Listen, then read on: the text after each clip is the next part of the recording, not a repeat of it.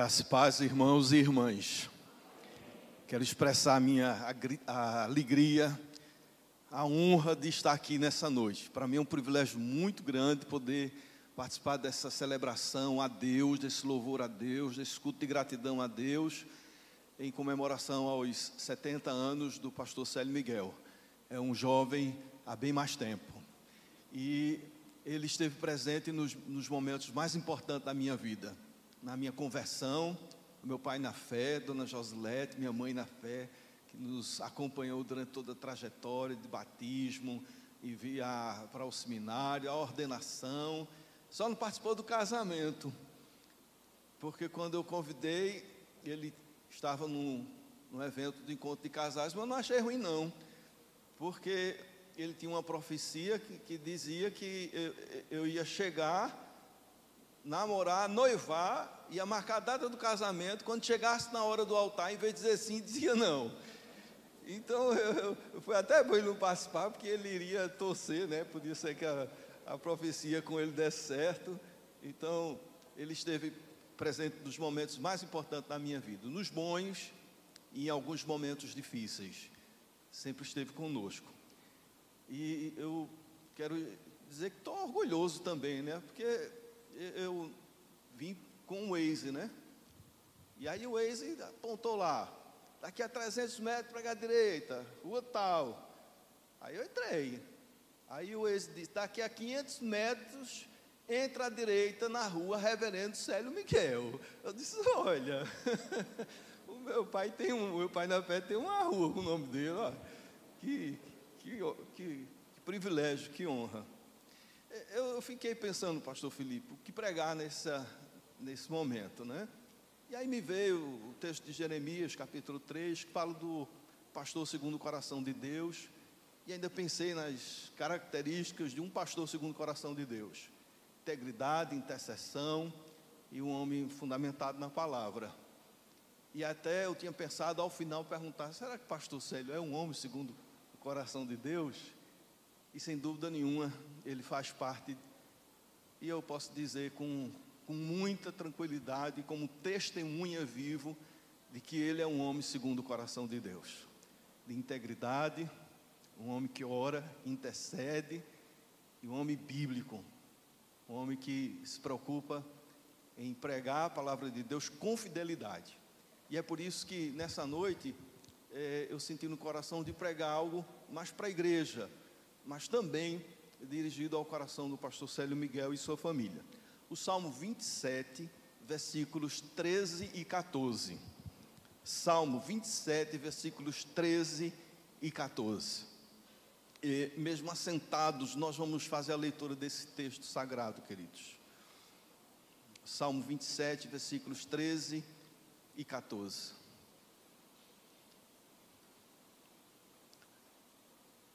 Diz a palavra de Deus: Eu creio que verei a bondade do Senhor na terra dos viventes. Espera pelo Senhor, tem bom ânimo e fortifique-se o teu coração. Espera, pois, pelo Senhor. Vamos ler todos juntos agora? Eu creio que verei a bondade do Senhor na terra dos viventes espera pelo Senhor, tem bom ânimo e fortifique-se o teu coração. Espera, pois, pelo Senhor. Aleluia. Vamos orar. Senhor, eu te peço que tu me perdoe todos os pecados, me lava no sangue de Jesus. Retira, Senhor, de mim tudo aquilo que por acaso venha desagradar a tua santidade. Lava-me ficarei limpo, Senhor e me enche com o Espírito Santo, Pai. Me enche, Senhor, com o Espírito Santo para que eu possa pregar a tua palavra com fidelidade e que essa noite seja de celebração, de edificação para o teu povo, para a tua igreja. Pois nós oramos no nome de Jesus. Amém. Amém. Eu peço que você imagine agora, é, em cima do que eu vou estar falando, nesse primeiro momento, procure é, imaginar essa cena. Haverá um dia em que o Senhor, Deus, dará a palavra de ordem para que os anjos os seus anjos toquem as trombetas, anunciando o dia do Senhor. Dá para você imaginar isso? O Senhor determinando ao anjo, diz: Olha, toca a trombeta, chegou a hora, anuncia o dia do Senhor. Os anjos então vão tocar a trombeta de Deus, e isso está na Bíblia. O Senhor Jesus deixará o seu trono de glória para vir a esse mundo segunda vez. O Senhor virá segunda vez. Em meio a um contexto que nós estamos vivendo de tantas incertezas, de tantas dúvidas, de tantos questionamentos, de um ambiente um tanto quanto inquietante, nós podemos afirmar nessa noite que o Senhor Jesus virá segunda vez que o Senhor está a caminho, que o dia do Senhor está às portas. O Senhor descerá dos céus, não pisará na terra, mas aparecerá nos ares, virá acompanhado com seus anjos, cercado de muita glória, e os mortos em Cristo ressuscitarão primeiro. Ah, meus amados, esse dia de fato vai ser glorioso, porque todos os nossos entes queridos, de todos os tempos, em toda a história da humanidade, eles que morreram no Senhor vão ressuscitar primeiro. Eles serão inicialmente os privilegiados, porque vão experimentar dessa glória. Como Jesus ressuscitou, eles serão ressuscitados. E os vivos se encontrarão com os ressuscitados, e ambos se encontrarão com o Senhor nos ares. Amém, queridos? Imagine essa cena: o Senhor, o esplendor da Sua glória, os mortos ressuscitando, nós nos juntando a Ele, a eles e nos encontrando com o Senhor nos ares. Este é o dia do Senhor. Maranata, a hora vem, Senhor Jesus. O dia do Senhor, queridos, marcará o fim de uma era. Para os que não conhecem a Deus e não obedecem os seus mandamentos, será o fim da oportunidade de se reconciliar com Deus. A porta da graça se fechará. E será o início, o início de sofrerem com as consequências de seus pecados e sentir o peso do justo juízo de Deus para os que não conhecem a Deus por meio de Jesus Cristo e não obedecem os seus mandamentos. Note bem, queridos, a palavra do Senhor é muito clara quando diz conhecer e obedecer. Tem muitos que conhecem sobre Deus, tem uma boa doutrina, uma boa teologia, é bem articulado em termos de manejar a Escritura Sagrada, mas não obedecem, não tem vida de santificação e a Bíblia é muito clara quando diz seguir a paz com todos e a santificação, sem a qual ninguém verá ao Senhor. Por isso, ninguém deve se enganar de que o conhecer deve ser seguido pela obediência. Será para esses que conhecem a Deus e obedecem aos seus mandamentos, será o fim no dia do Senhor. O fim de todo o mal e de todo sofrimento. Louvado seja o nome do Senhor. E será o início, o início de desfrutar de, da plenitude de todo o bem. Um novo corpo, imortal, sem patologias e dores. Uma nova morada, um novo céu e a nova terra. Uma nova natureza, ela impossível de pecar e uma nova vida plena, plena, completamente plena, perfeita. Bendito seja o nome do Senhor. Amados, quando nós olhamos para as promessas gloriosas de Deus, nós somos motivados a permanecer na fé, nós somos fortalecidos.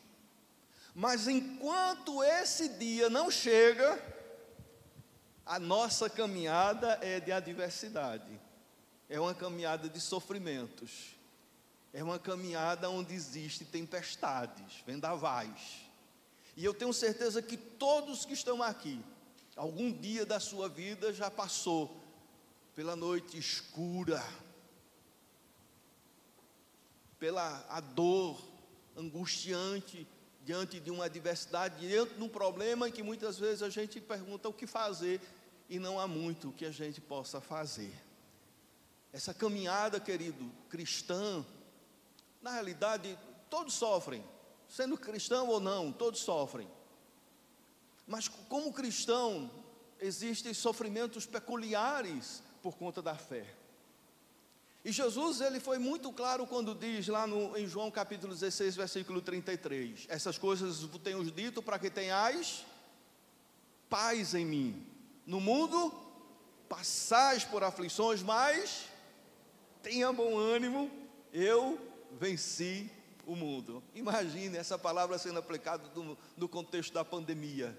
Vocês vão passar pela pandemia também, mas tenham bom ânimo, porque uma das coisas piores é quando nós baixamos a guarda, quando nós inclinamos a cabeça, quando nós desanimamos, quando nós olhamos a situação e só vimos notícias ruins. Eu acredito que todos aqui já devem ter tido a experiência de perder alguém muito próximo, né? porque se dizia que até 80 mil pessoas, você praticamente não teria é, pessoas da sua família, pessoas conhecidas, é, vitimadas por essa enfermidade. Partindo de 80 mil já começaria as histórias, chegando a 400 mil já estaria na porta da sua família. Alguém próximo, eu acredito que todos nós perdemos algumas pessoas próximas. Eu mesmo perdi três colegas de turma do seminário, três pastores. Me fez sentir bastante, outras pessoas queridas e amigas. Mas a palavra do Senhor nos diz, queridos, que essas adversidades fazem parte da vida, mas nós devemos ter bom ânimo. Não baixe a cabeça, meu irmão, minha querida irmã. Diante de toda essa adversidade, o Senhor diz: tenha bom ânimo, porque o Senhor venceu, o que está nos aguardando é simplesmente glorioso e maravilhoso e triunfante, porque o final está próximo, mas para aquele que conhece a Deus e obedece os seus mandamentos, é um final de glória. Bendito seja o nome do Senhor. Eu quero chamar a sua atenção para o versículo 13. O texto diz: Eu creio que verei a bondade do Senhor na terra dos viventes. Vamos afirmar isso mais uma vez, todos juntos? Eu creio que verei a bondade do Senhor na terra dos viventes. O, o salmista faz uma declaração de fé, queridos. E é essa declaração de fé que nós temos que estar sempre repetindo e sempre fazendo. Aqui não se trata de psicologia positiva, aonde aborda que devemos ver o lado positivo, belo da vida, olhar para dentro do homem, nos seus potenciais, nas suas eh, coisas boas que ele tem, nos seus sonhos, nas suas estratégias, o foco no homem. Não, não se trata de psicologia positiva, é uma abordagem interessante, mas aqui se trata de uma declaração de fé, não com foco nas circunstâncias e nem no potencial humano, mas no alto, em cima, em Deus. O nosso alvo está em Deus, a nossa motivação está em Deus, a nossa alegria está em Deus, a nossa força está em Deus, o motivo de vivermos está no Senhor nosso Deus. O salmista faz uma declaração de fé, o foco é Deus ele crê que na vida presente nós podemos contar com a bondade de Deus. Você crê nisso, queridos? Que na vida presente você pode contar com a bondade de Deus? Você pode dizer amém? Você vai passar por adversidade, como eu já passei, o pastor Célio já passou muitas adversidades, mas nós podemos afirmar de que nós experimentamos a bondade de Deus, louvado seja o nome do Senhor. E a minha pergunta nessa noite é: como é que nós podemos experimentar a bondade do, do Senhor na terra dos viventes? Podemos fazer alguma coisa ou não precisa fazer nada? Não, não, não tem nada a ser feito. Esse texto nos, nos aponta algumas atitudes, alguns procedimentos, algumas posturas que nós devemos assumir. Vejamos aí o versículo 14, vai nos apontar exatamente como experimentar a bondade de Deus na terra dos viventes, no, nesse mundo presente. Primeira lição que aprendemos é esperar pelo Senhor. Quer, quer experimentar a bondade de Deus na terra dos ventos? Amém? Espera, espera pelo Senhor. Nós precisamos destacar que essa espera não diz respeito exclusivamente ao tempo. Se for necessário esperar cinco anos, a gente espera, dez anos, a gente espera. 20 anos a gente espera, 30 anos, 40, 50 anos a gente espera, na certeza de que Deus vai fazer a sua vontade, devemos esperar no tempo de Deus.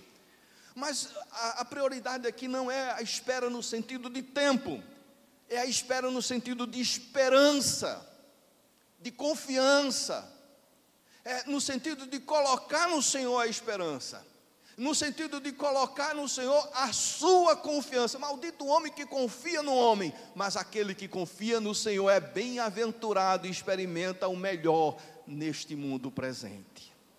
Amados, nós somos cercados por inimigos.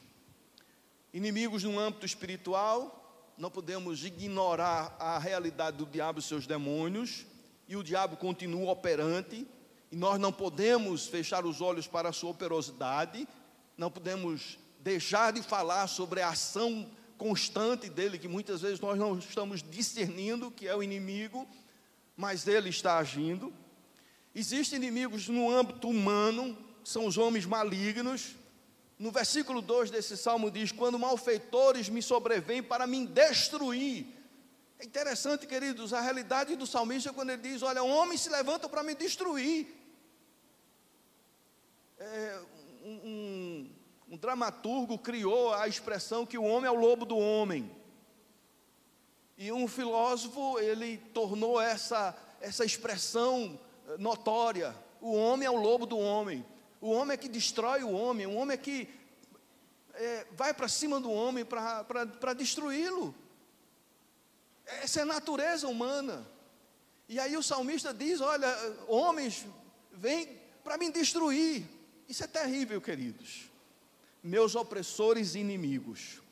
No versículo 12 está escrito: Não me deixes à vontade dos meus adversários, pois contra mim se levantam falsas testemunhas e os que só respiram crueldade. Nós vivemos dentro de um contexto que vamos eh, conviver com pessoas assim. Mas o sofrimento cristão, queridos, não se dá exclusivamente por conta de ações malignas e de homens malignos eles também acontecem no ambiente familiar. O ambiente familiar que deveria ser um ambiente de paz, de segurança, de cura, de refrigério, de motivação, de sonhos e realizações, muitas vezes o ambiente familiar tem se tornado um ambiente de, de feridas, de mágoas, de ressentimentos, de lágrimas e de sangue. O versículo 10 ele fala da possibilidade de ser abandonado pelo pai ou pela mãe ou por ambos. Versículo 10: Porque se meu pai e minha mãe me desampararem. Veja a realidade da vida que o salmista descreve. E é interessante que Davi sofreu com os irmãos. José sofreu imensamente por conta dos irmãos. E esse sofrimento ele pode ser físico ou psicológico. O físico dói na carne, o psicológico dói na alma. Essa é uma caminhada que inclui o sofrimento. Mas eu tenho uma palavra da parte de Deus para todos nós nessa noite.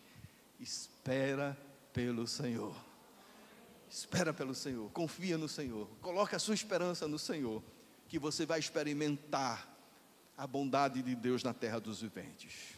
Versículo 3, veja só o que está escrito: Ainda que um exército acampe contra mim, não se atemorizará o meu coração, se estourar contra a minha guerra, ainda assim terei confiança. Versículo 2: Quando malfeitores me sobrevêm para me destruir, meus opressores e inimigos, todos comigo, eles é que tropeçam e caem, que eles tropeçam e caem em nome de Jesus. E no versículo 10: Porque se meu pai e minha mãe me desampararem, o que, queridos? o Senhor me acolherá. Bendito seja o nome do Senhor. Mantenha firme sua esperança em Deus. Mas vamos continuar o versículo 14. Primeira coisa, espera pelo Senhor. Coloque a sua confiança e sua esperança no Senhor. Segundo, tenha tenha bom ânimo. Meus queridos, quando a gente lê a Bíblia, nós vamos perceber uma coisa muito clara. Deus é o Deus do encorajamento. Você já, já leu a Escritura nessa perspectiva e já se deixou ouvir a voz de Deus a falar ao seu coração, encorajando, no momento de de tristeza, de fragilidade, de dúvida, e o Senhor chegar para você e dizer: Eu estou contigo, e você vai vencer, você vai sair dessa. Louvado seja o nome do Senhor. Deus é o Deus do encorajamento. Centenas de vezes encontramos essa palavra. Tenha bom ânimo. Tenha bom ânimo. E essa, esse bom ânimo é uma disposição interior positiva. Aí tem um exemplo de Davi diante do gigante. Enquanto muitos olhavam o tamanho do gigante e recuavam, ele olhava o tamanho de Deus e avançou a visão correta que nós devemos ter das situações da vida. Nós devemos ser imitadores de Deus. Nós devemos encorajar sempre o nosso próximo. Amado, faça um propósito nessa noite de ser um encorajador. De olhar aqueles que estão ao seu lado e você perceber e discernir algum abatimento, você levar uma palavra de encorajamento para a glória de Deus. Nós devemos ter cuidado com o vitimismo, com o coitadismo. Eu sei o quanto nós estamos vivendo um momento difícil. É difícil para todo mundo. Nós estamos ainda querendo se recuperar. Graças a Deus que a igreja hoje está aberta, uma presença maravilhosa de pessoas, clima espiritual agradável. Mas ainda vivemos em incertezas. Mas muita gente, queridos, colocou a culpa em tudo na pandemia. Tudo é culpa da pandemia.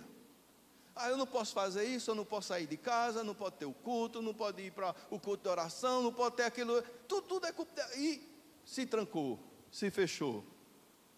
Aí você me diz: o que é que eu posso fazer? Eu estou trancado dentro de casa. Pega a sua Bíblia aí, por favor. Pega a sua Bíblia. Pega, pega aí a sua Bíblia. Nessa Bíblia tem o livro de Efésios. Nessa Bíblia tem o livro de Filipenses. Nessa Bíblia tem o livro de Colossenses. Nessa Bíblia tem o livro de Filemon. Esses livros foram escritos quando Paulo estava preso e acorrentado. Esses livros que são bênção, que são edificantes, que nos levanta, que nos faz ver a glória do Senhor, eles foram escritos no momento de adversidade, de prisão, de correntes. Nós precisamos ter bom ânimo para enfrentarmos as situações de uma maneira que agrade a Deus. O Peregrino, Don Quixote, de Ariane Frank, alguns livros de Dietrich Bonhoeffer, todos eles foram escritos na, na cadeia, nas prisões. Amados, eu já contei aqui, eu acho que o pastor é, Célio já deve ter mencionado, o pastor Ezequiel. O pastor Ezequiel, ele, nós convidamos ele para ser pastor auxiliar da nossa igreja, e quando ele chegou lá em Garanhuns, com pouco tempo ele apresentou uma enfermidade. E ele foi atrofiando, atrofiando, atrofiando, perdendo os movimentos. Chegou a ficar em cadeira de roda. Para comer, a esposa tinha que dar comida a ele. Eu nunca vi o pastor Ezequiel reclamar de nada. E ele, na cadeira de roda, ele desenvolveu um ministério de aconselhamento de casais extraordinário. E eu dizia sempre, o pastor Ezequiel é um sermão para ser visto, muito mais ser visto do que ser ouvido. Um homem de Deus, atrofiando, morrendo aos pouquinhos, dia após dia, mas ele continuou servindo ao Senhor e fazendo diferença nesse mundo aonde a dor muitas vezes faz parte da nossa existência. Interessante, pastor Felipe, que ele tentou a sua aposentadoria durante nesse processo, né, que levou alguns anos, e ficou muito difícil. Mas por uma obra e intervenção de Deus, você crê que Deus intervém ainda hoje? Crê? É, tem tem provas e mais provas de que Deus intervém. E Deus colocou um homem, um médico, na vida do pastor Ezequiel, e numa conversa, sem muita pretensão, eh, saiu essa questão de aposentadoria e esse médico disse: Eu vou, eu vou lhe ajudar, pastor, vou ver o que é que eu posso fazer. Em pouco tempo, o pastor Ezequiel estava se aposentando.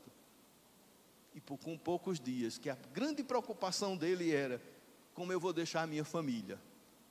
E depois disso, em pouco tempo, mas em pouco tempo mesmo, questão de dias, Deus o chamou para si para a glória, mas a sua família não ficou desamparada, porque Deus é o Deus da intervenção. Tem o pastor Sérgio Lira também, que é um cadeirante, que através de um acidente de carro perdeu os movimentos, mas é um homem de Deus. Amados, ânimo é a disposição interior positiva. É nós olharmos para frente com fé e declararmos essa fé no Senhor. Eu creio que verei a bondade do Senhor. E para concluir, ainda no versículo 14, tem aí o terceiro aspecto, para não deixar de ser presbiteriano, né, pastor Felipe? Primeiro, espera pelo Senhor. Segundo, tenha bom ânimo. E terceiro, fortifique-se o teu coração. Eu não sei como é que o seu coração está hoje, meu querido irmão, mas a palavra de Deus é fortifique o seu coração. Fortifica, meu querido. E como é que a gente fortifica? Não, tem muito segredo, não, é simples. São três coisinhas. É oração. Amém? É oração. É oração. É, muitos de nós não podemos sair de casa, mas não fomos impedidos de orar. que em casa nós podemos orar. E a, a coisa, uma das coisas mais importantes que um crente faz no seu ministério é a oração. Segundo, é meditação na palavra. É, a palavra é a palavra de Deus e ela fala ao nosso coração, é viva e é poderosa. E terceiro, queridos, uma coisa que fortalece o nosso coração é a prática do amor, é a prática do bem, é o envolvimento, é o doar-se, é o realizar, é o dividir, é o contribuir, é o participar essas três atitudes fortalecem o coração de qualquer ser humano. E eu quero concluir com o Salmo 125, versículos 1 e 2, que diz: Os que confiam no Senhor serão como, como o monte de Sião, que não se abala, mas permanece para sempre. Assim como estão os montes à roda de Jerusalém, assim o Senhor está em volta do seu povo. Quando? Desde agora e para sempre. Louvado seja o nome precioso do Senhor Jesus.